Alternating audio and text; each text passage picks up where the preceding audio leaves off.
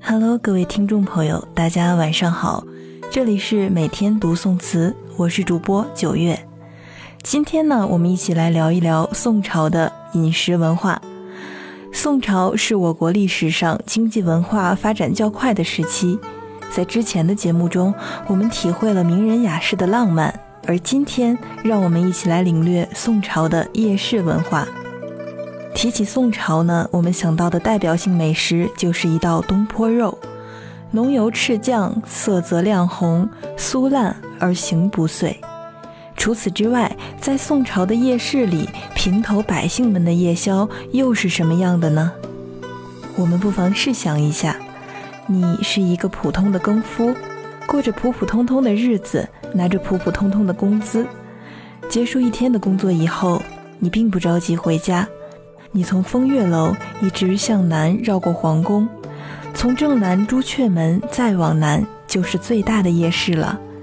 你提着羹具走过繁华的酒楼，绕过琼楼玉宇，来到了熟识的摊子，点了自己想了一路的郑家的油饼。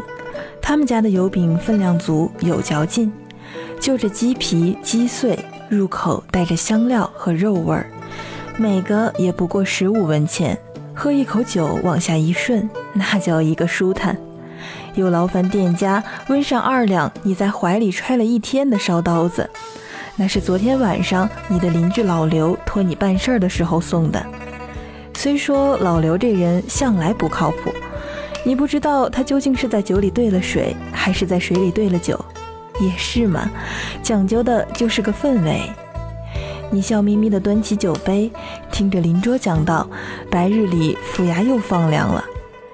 你默默想起自己家里的那位，想他肯定是头一个拿着大铜盆去排队，不禁又乐了。未几，酒壶见了礼，你也吃得差不多了，随手抹了一把嘴上的油，嘿嘿一笑，这日子过得舒坦。你笑着挥手与他们告别，回家睡觉去了。《东京梦良录》中记载，开封各处有酒肆，门前扎着欢楼，欢楼内走廊是妓女们等待召唤的地方。通常，她们浓妆艳抹，随时随地的等待为赴酒席的宾客表演歌舞。酒楼看上去仿若仙境，几百年的私人宴会给了酒楼题材。看着那些官宦大家的家厨如何流落到社会上来，就知道了。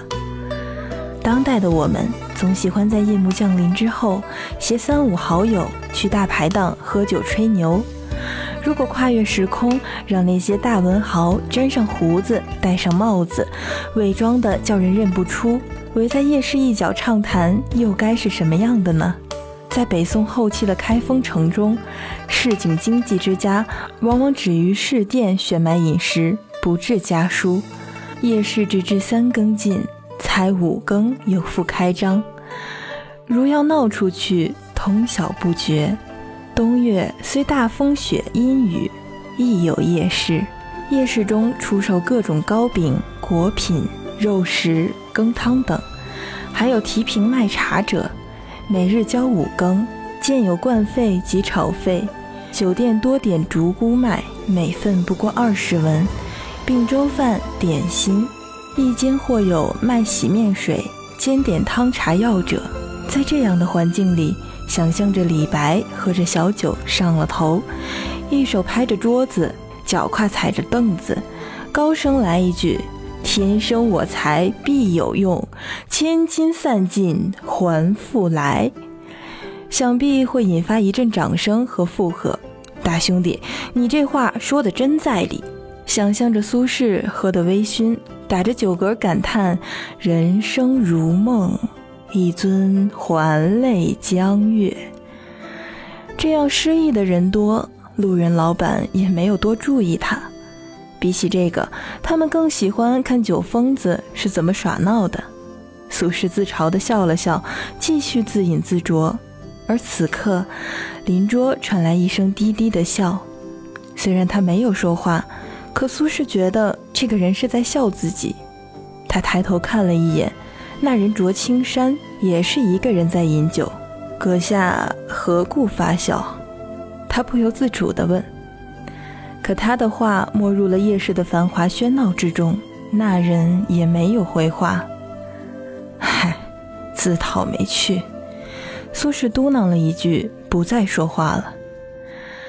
时间仿佛过了很久很久，至于到底有多久，他记不清了。此刻他有些晕，而就在这个时候，青山男子动了，他身形微晃，悠悠唱出：“身是杯酒中，万事皆空。古来三五个英雄，雨打风吹何处是？汉殿秦宫。”说罢，大笑着离去。天色渐亮了，早市也快要开始了，人们都在为各自的生计忙碌着。这样的话，同样激不起什么波澜。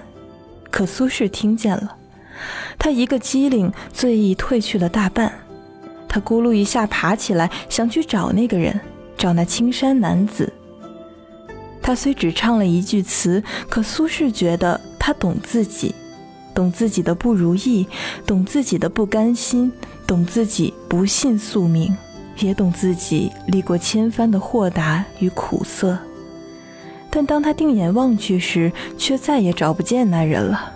在懊恼、混沌等种种情绪交缠之中，苏轼突然想通了。他眸子一亮，随即大笑：“可不就是这样吗？我不知道什么时候。”会与你相逢，也不知道我还能不能再见到你，我更不知道你的故事。我们萍水相逢，也只说了寥寥数语，但让我欢喜的是，你让我觉得我不是一个人。夜市直至三更尽，才五更又复开张。如要闹去处，通晓不绝。好了。以上就是本期每天读宋词的全部内容了。这次的稿子呢是九月一次脑洞大开的创作，涉及到的历史人物部分有着穿越时空的脑洞，仅供大家闲时一览。最后附上辛弃疾的《浪淘沙》和苏轼的《念奴娇》。